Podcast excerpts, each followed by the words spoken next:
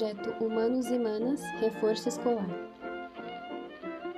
Olá, sejam bem-vindos ao primeiro episódio da nossa série de podcasts com a temática Representações e Políticas Mediáticas de Populistas, século XX.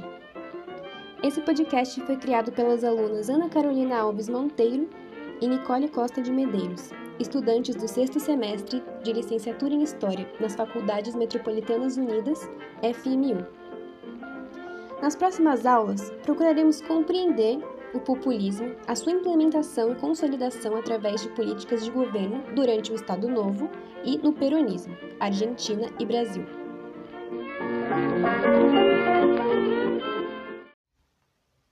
Temos com essa série de podcasts a necessidade do estudo da constituição e longevidade de uma nova ordem política a partir da apropriação de símbolos que remetem ao nacionalismo. A importância de se entender que a manutenção do poder também se faz através do apreço e apoio popular, e que, para a realização de tal feito, os governos se utilizam de políticas públicas destinadas a implementar na sociedade uma nova identidade coletiva.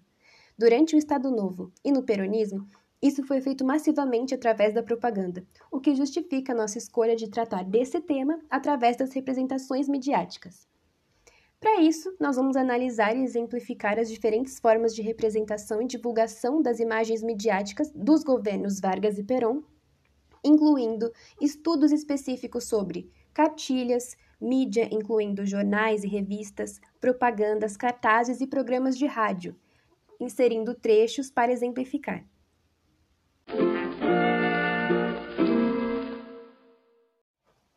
O que é populismo? Populismo é uma política inserida dentro do Estado moderno que busca seduzir os grupos sociais de menor poder aquisitivo através da concessão de direitos. Também através da estabilidade social que atende os seus interesses. Geralmente, em especial durante o século XX, é, o populismo aparece em momentos de crise do capitalismo. Na era Vargas, é, a partir de uma crise mundial gerada pela queda da Bolsa de 1929, o populismo se deu com a pregação da conciliação nacional entre trabalhadores e empresários. O Estado reconhecia as aspirações entre esses dois lados e fazia concessões aos trabalhadores, porém utilizava essas concessões para controlá-los, impedir reivindicações mais profundas, agradando e estabilizando a elite, o empresariado e a burguesia.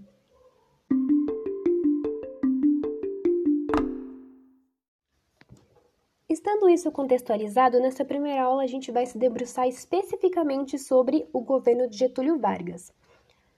Tradicionalmente, os historiadores dividem os governos de Vargas em três períodos, que são o governo provisório, de 1930 a 1934, o governo constitucional, de 1934 a 1937, e o governo ditatorial, também conhecido como Estado Novo, de 1937 a 1945. Nesse podcast, nós vamos seguir essa divisão. Assim que terminava a Primeira República, tinha início no Brasil uma nova etapa na nossa história. O poder foi entregue ao líder gaúcho, aquele conhecido na música popular como o Grande Estadista, e por ele mesmo título que ficou conhecido na boca do povo como Pai dos Pobres. O poder foi entregue a Getúlio Dornelles Vargas no dia 3 de novembro de 1930 no Palácio do Catete, Rio de Janeiro. Ele que foi considerado o grande chefe político do movimento de 30. Alguns historiadores consideram esse movimento como sendo uma revolução. Aqui em São Paulo é mais conhecido como Revolução de 30, mas grande parte dos historiadores considera como sendo o golpe de 30. Existem essas duas narrativas históricas. Então, por isso, essa época que se estendeu até 1945, ela foi conhecida como Era Vargas ou período getulista. Durante esses 15 anos vão ocorrer significativas transformações socio socioeconômicas no país, principalmente devido aos, no aos novos rumos dados às políticas públicas incluindo o controle da mídia, que é o principal tema que nós vamos tratar nos próximos episódios. Então vamos começar com o governo provisório, o combate às velhas estruturas.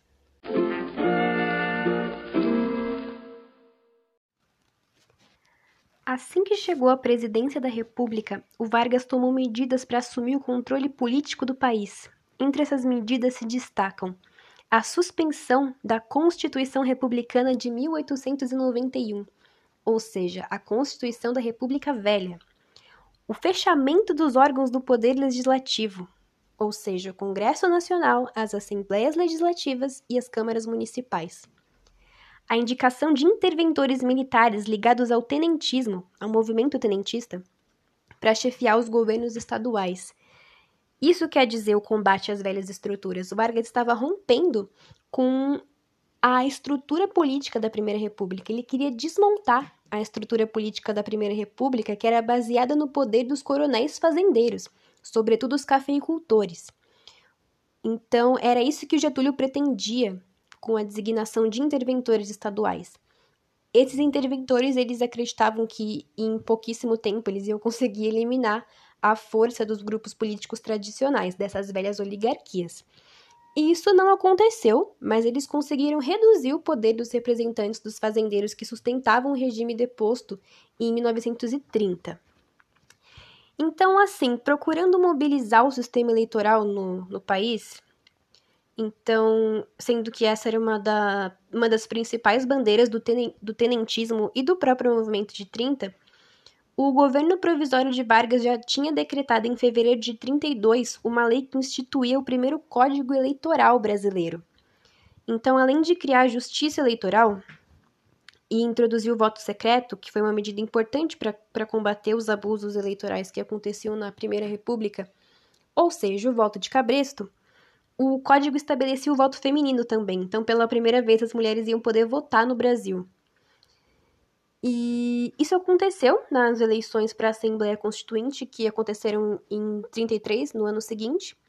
E os deputados eleitos trabalharam durante cerca de um ano no texto da nova Constituição do Brasil.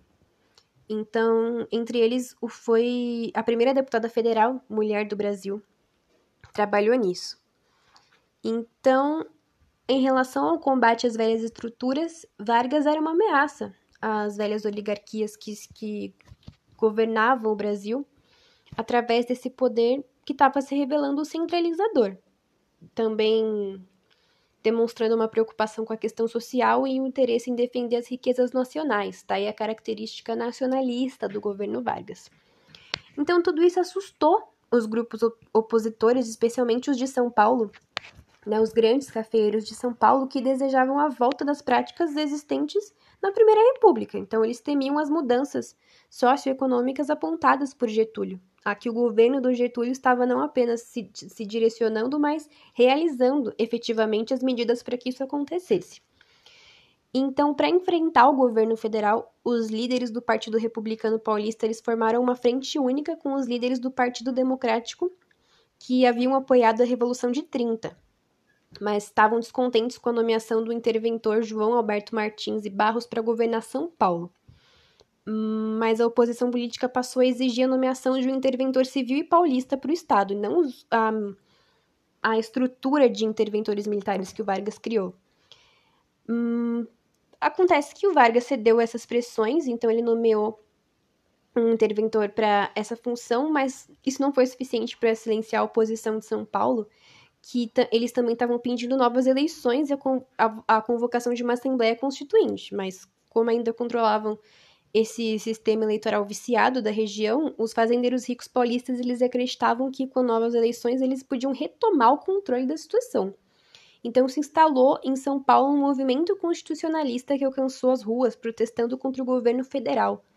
A insurreição de uma luta armada. Então isso mobilizou parte da população, em 23 de maio de 1932, quatro estudantes do estado paulista, Martins Miragaia Drauzio Camargo, os conhecidos como MMDC, morreram em um confronto com a polícia, em uma manifestação pública contra o governo federal. Então, esse fato ele aflorou ainda mais os ânimos, esse espírito de luta armada que estava se concretizando em São Paulo. Então, no dia 9 de julho de 1932 teve início a chamada Revolução ou Revolta Constitucionalista, que hoje em dia é o feriado em São Paulo, que mobilizou cerca de 30 mil homens armados em São Paulo para lutar contra o governo federal. as tropas paulistas, elas eram formadas pelos soldados da Polícia Estadual, que é a força pública, que aderiram ao movimento com as determinações do interventor, além de um grande contingente de voluntários também. Então, muitas indústrias do estado contribuíram com fabricação de material de guerra, como granadas, máscaras, lança-chamas, capacetes. Então, a industrialização um pouco mais avançada de São Paulo em relação aos outros estados do Brasil contribuiu para isso.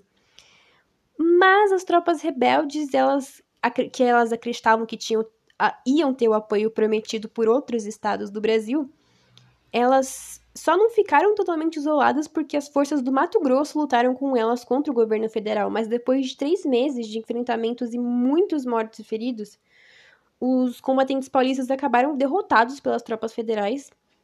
Elas eram mais numerosas, mais bem equipadas, mais bem treinadas, e isso causou o fim do movimento. Mas o governo federal procurou evitar assim dispor de novo com a elite de um estado como São Paulo que, apesar de derrotado militarmente, tinha grande poder econômico.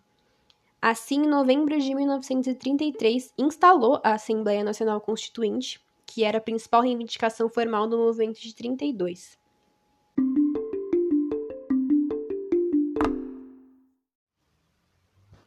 Já deu para notar alguns aspectos desses desse governo centralizador que o Vargas estava querendo implantar e que a partir da promulgação da segunda Constituição Republicana do Brasil, em 34, é, vai se agravar ainda mais com, apesar do período constitucional da era Vargas, porque vai haver uma intensa agitação política e social.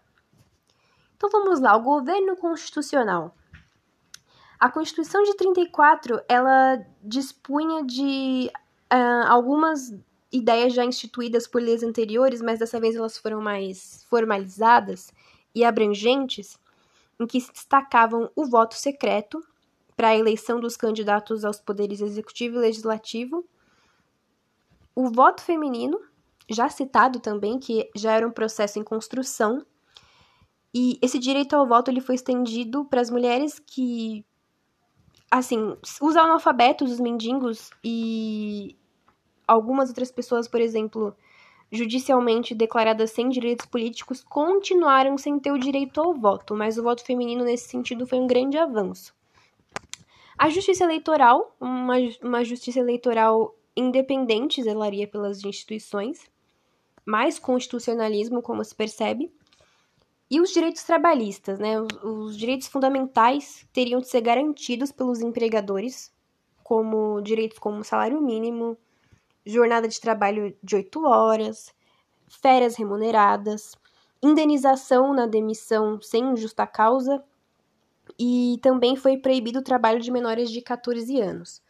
O trabalho infantil era um grande problema desde o século XIX no Brasil, porque as crianças trabalhavam em fábricas, muitas vezes os pais é, levavam as crianças para trabalhar junto com eles nas fábricas, elas limpavam elas trabalhavam principalmente na questão da limpeza das máquinas, porque as máquinas é, haviam espaços pequenos que só as crianças conseguiam entrar para limpar, e assim as máquinas não precisariam ser desligadas para rolar uma higienização adequada feita por um profissional, por um adulto. Então não ia parar a produção.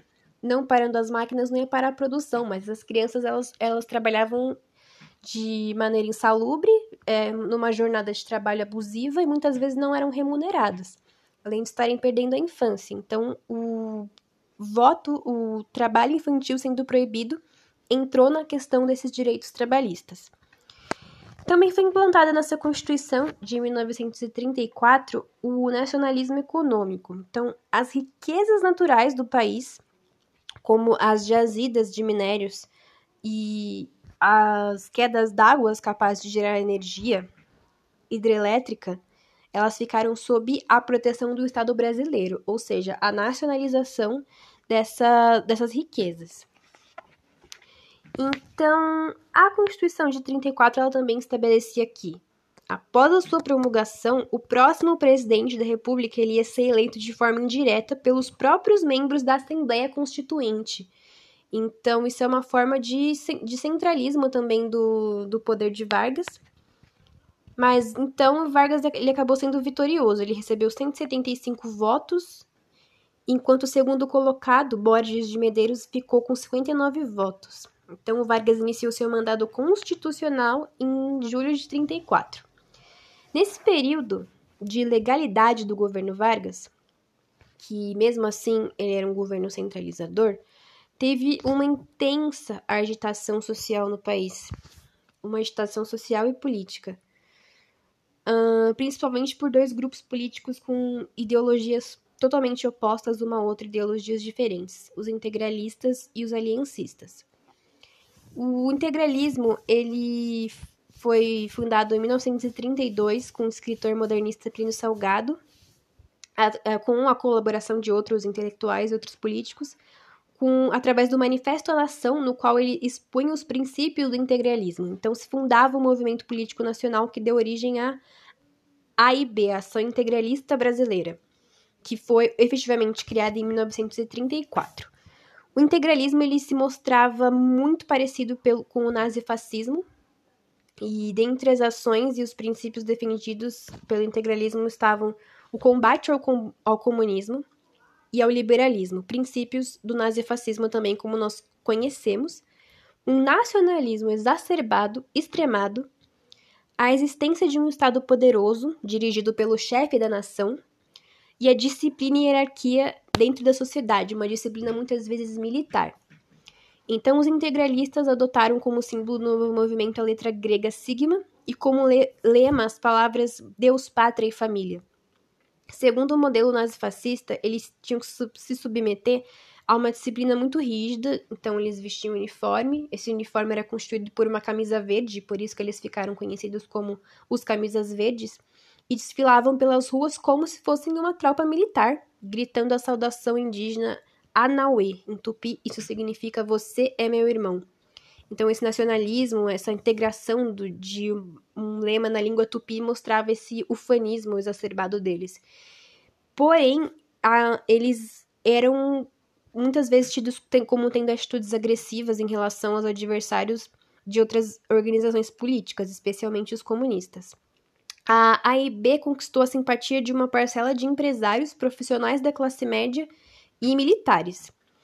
Então foram criados ao todo mais de mil núcleos nessa organização, dessa organização no país. O outro grupo oposto era a ANL, Aliança Nacional Libertadora, que, cujos membros eram chamados de aliancistas, então por isso integralistas versus aliancistas. Foi fundada em 1935 e ela reunia grupos de tendências comunistas, anarquistas e socialistas uma das principais correntes que acabou por integrar a ANL foi o Partido Comunista, que ele funcionava na clandestinidade desde, desde que ele foi fundado em 22 e que também vai ser proibido pelo Vargas. Em abril de 35, uma figura muito importante, Luiz Carlos Prestes, que já pertencia ao quadro desse partido, ele voltou para o país e foi eleito presidente da ANL. O programa da ANL incluía o combate ao capitalismo e ao liberalismo, a estatização das empresas estrangeiras, o não pagamento da dívida externa brasileira e a realização de uma reforma agrária. E, é, essa questão é muito importante para eles, com a distribuição de terras aos trabalhadores do campo e o combate ao latifúndio. Então, essa, essa era uma questão em destaque da, das reivindicações do, da NL do Partido Comunista. Um dos lemas adotados era Pão, Terra e Liberdade. Então, terra ligado à reforma agrária, ao combate ao latifúndio que ainda estava muito presente no Brasil, devido às velhas estruturas das velhas oligarquias, os grandes proprietários de terra. Essa organização cresceu bem rápido, então ela tinha entre. Ela conquistou até de 70 a 100 mil membros. Então, o governo do Vargas declarou essa ANL legal em junho de 35 e organizou, promoveu a prisão dos seus principais líderes com a alegação de que eles tinham a intenção de promover um golpe de Estado no país. Então, diante dessa repressão governamental, os comunistas que participavam da Aliança Nacional Libertadora, eles planejaram uma revolta militar contra o governo que ficou conhecida como Intentona Comunista. Por que intentona? Intentona significa um levante que fracassa, um levante que não dá resultado, que não consegue os seus objetivos. Então, em novembro de 35, eles promoveram uma série de rebeliões é, no Nordeste, no Rio de Janeiro, só que elas foram mal organizadas e todas elas foram rapidamente dominadas pelas forças go governamentais, foram rapidamente reprimidas. A intentona comunista ela serviu de pretexto para a radicalização do regime político. Então, em nome desse perigo comunista, muitos sindicalistas foram presos, operários foram presos, intelectuais e militares acusados de atividade subversiva contra o governo. Então, de acordo com as regras constitucionais, o mandato de Getúlio Vargas ele teoricamente teria que terminar em 38. Mas aproxim se aproximando a data das eleições, quando teve início a campanha eleitoral, então Vargas dava sinais de que seguiria a Constituição, mas na verdade ele estava preparando um golpe de Estado para permanecer no cargo. Então ele acusava os comunistas do golpe de Estado, mas ele mesmo estava planejando um golpe de Estado. Então, em setembro de 37, o Serviço Secreto do Exército ele noticiou publicamente a descoberta de um plano de golpe de Estado que seria comunista, denominado Plano Cohen, para acabar com o regime democrático no Brasil. Era uma farsa, era uma tramada pelo próprio governo com a ajuda dos integralistas. Assim, em nome do combate ao perigo comunista, foi decretado estado de guerra. E a polícia prendeu um grande número de adversários do governo, estava pronto o cenário para a quebra da normalidade constitucional.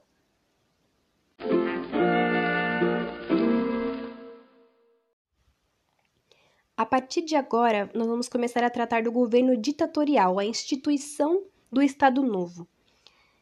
Em novembro de 37, o Vargas ordenou o cerco militar ao Congresso Nacional ele impôs o fechamento do, do legislativo e otorgou uma constituição autoritária para o país, que é a Constituição de 37, a Constituição do Estado Novo. Então, desse, desse jeito, ele estava iniciando o governo ditatorial. As características políticas do Estado Novo, a gente pode destacar assim: o, durante esse período, um estado de emergência foi instaurado no país que autorizava o governo a invadir casas, prender pessoas, julgá-las sumariamente, condená-las sumariamente. Então, o Vargas detinha nas suas mãos os mais amplos poderes.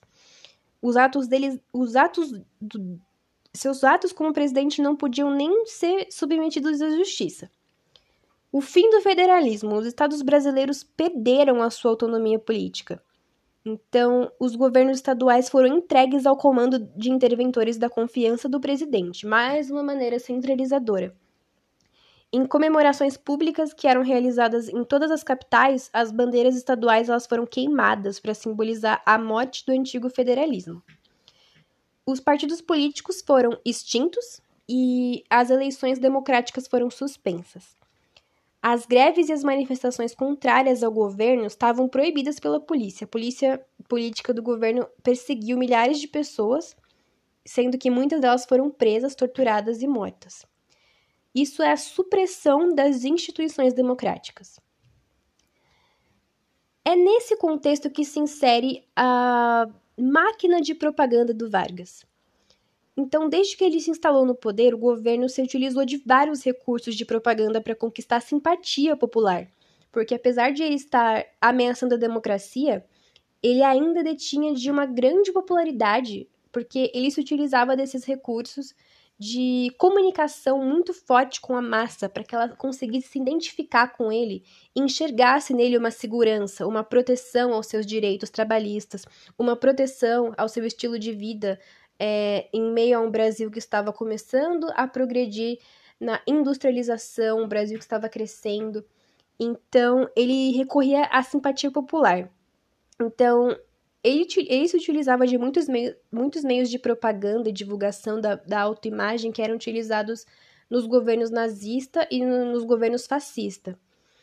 Então, ele tinha o objetivo de. Com esse, com esse objetivo de conquistar o apreço popular, é que ele vai criar o Departamento de Imprensa e Propaganda, o DIP, em que nós teremos um episódio para tratar, tratar especialmente desse, dessa organização, dessa, dessa instituição e das diversas maneiras que o DIP se utilizou de controlar é, a mídia e de moldar a imagem pública que o Vargas queria que fosse vista para a população, especialmente a população de baixo poder aquisitivo.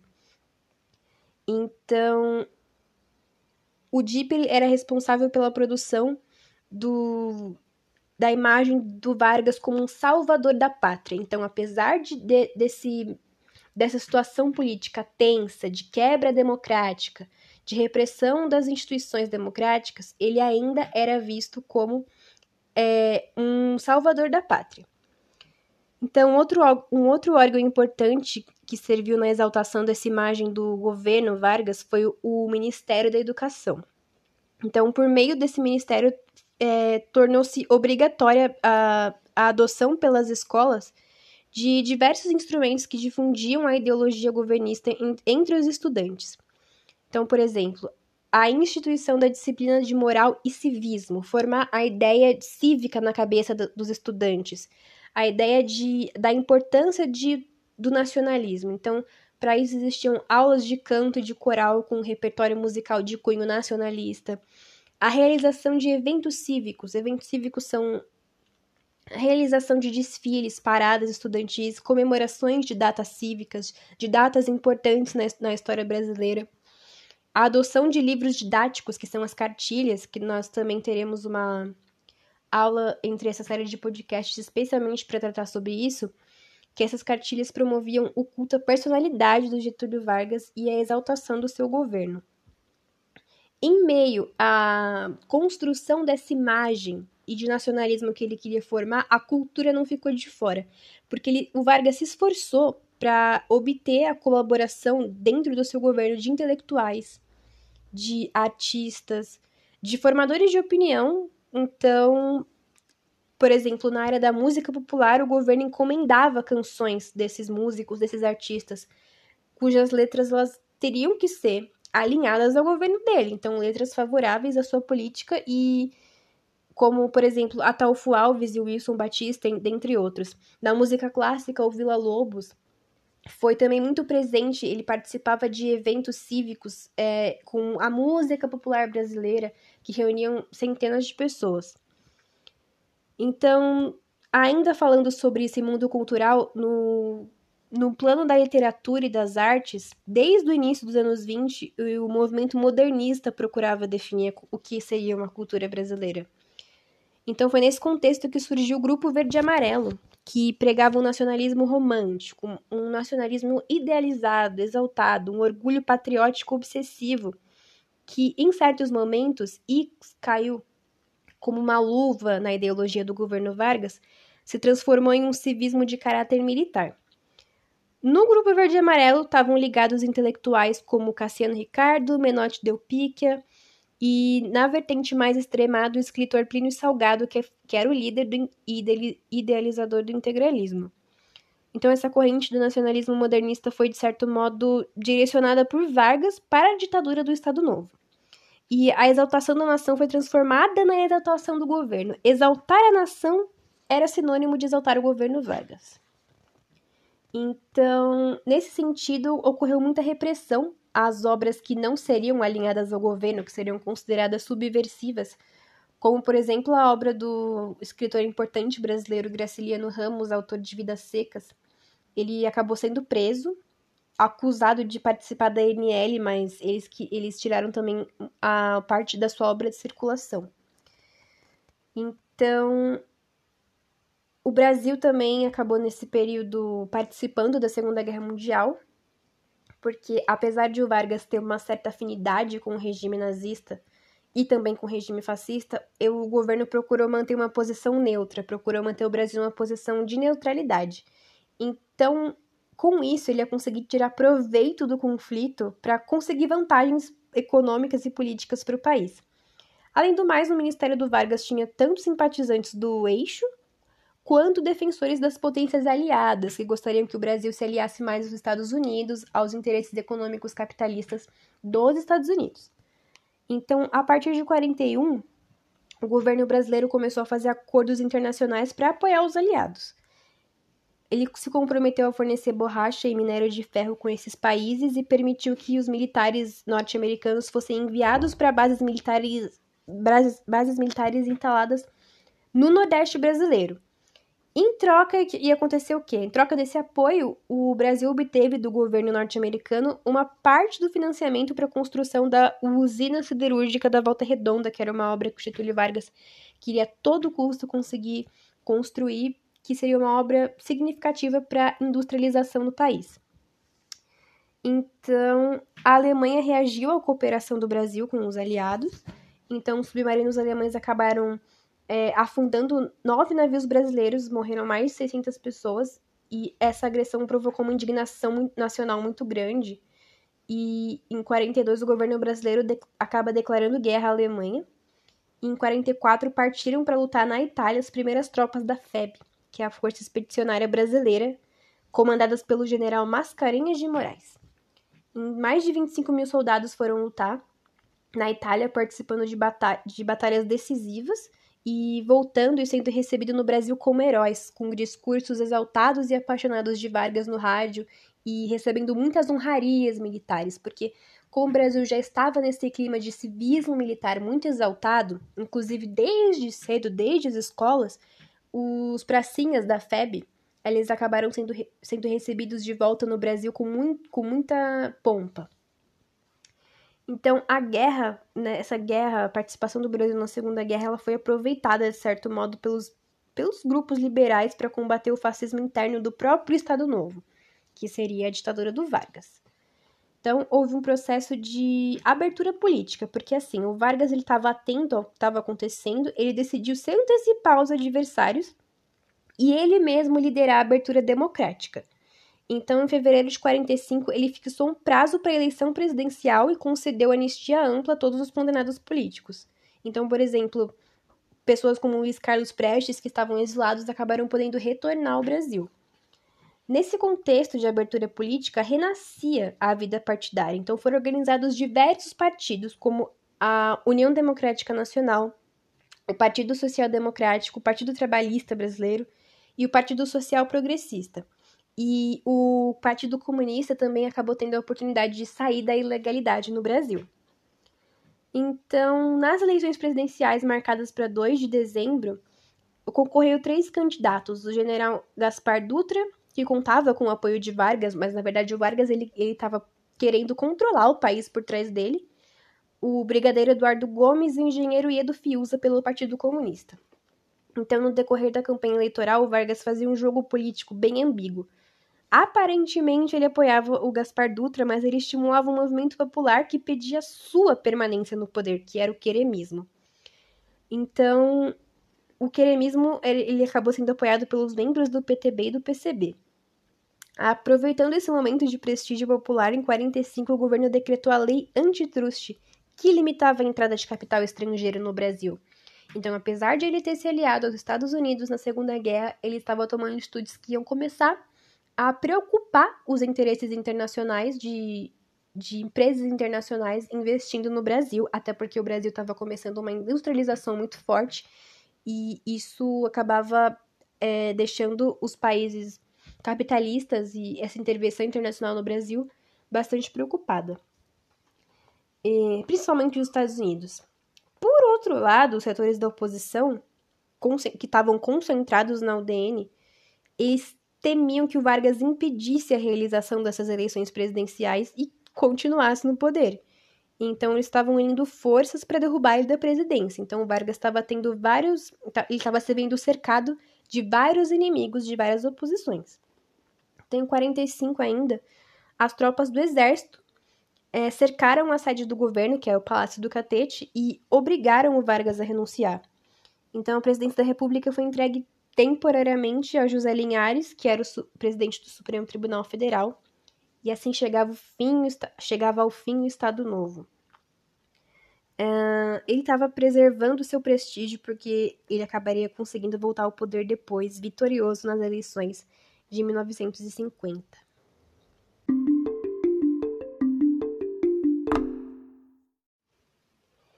Em relação à economia, a Era Vargas ela teve é, ela apresentou bastante medidas consideradas intervencionistas, então com a adoção de políticas que buscavam estabilizar a cafeicultura, porque com a crise de 1929 é, o mercado de exportação de café no Brasil se viu bastante prejudicado, a produção agrícola e estimular o desenvolvimento industrial, que levaria ao progresso do Brasil, à independência do Brasil em relação a depender apenas de industrialização dos países estrangeiros.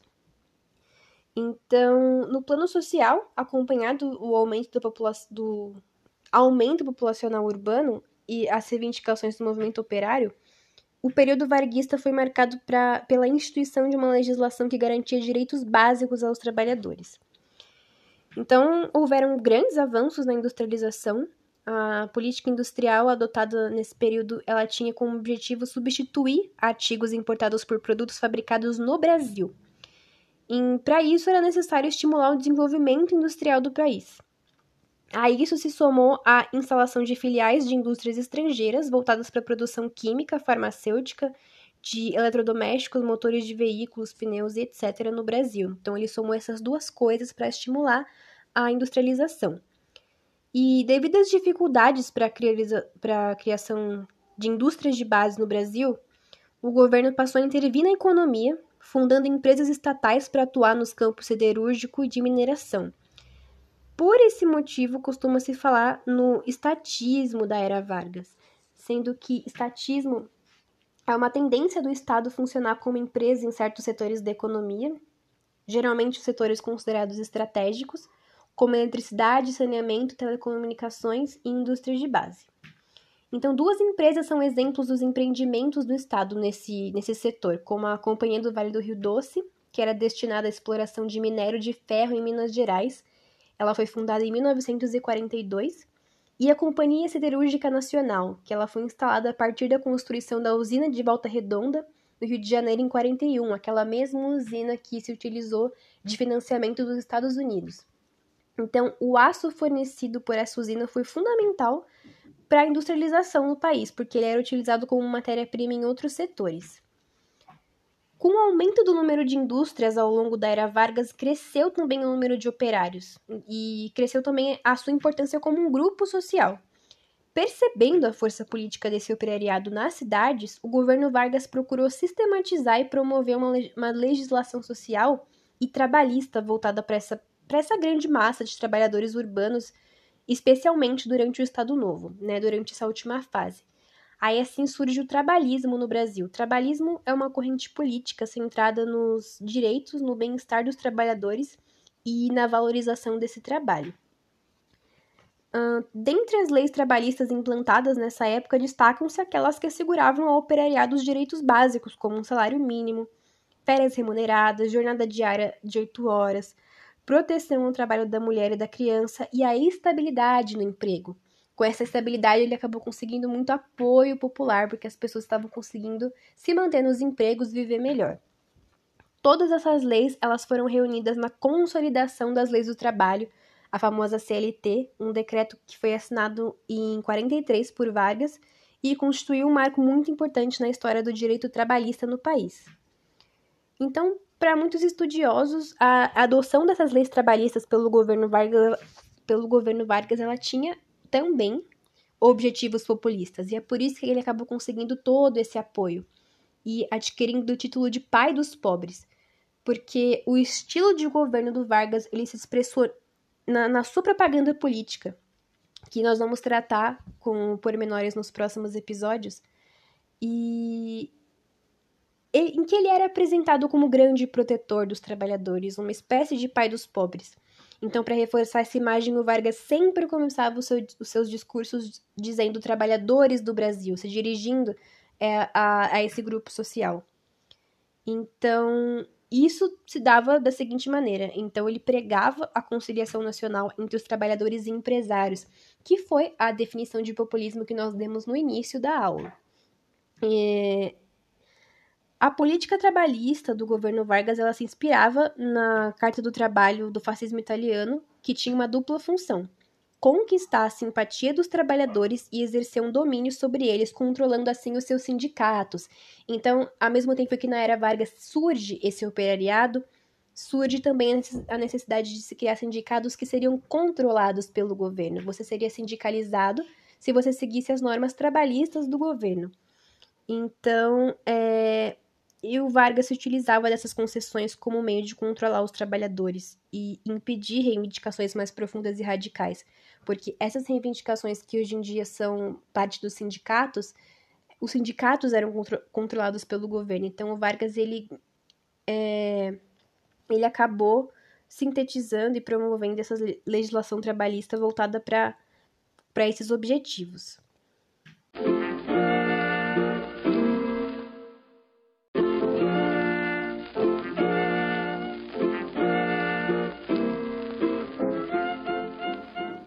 Chegamos então ao fim do nosso primeiro episódio de Representações e Políticas Midiáticas de Populistas no Século XX. Esse episódio tratamos sobre Era Vargas e no próximo episódio faremos uma introdução semelhante, mas com o tema peronismo. Obrigada pela atenção e até mais!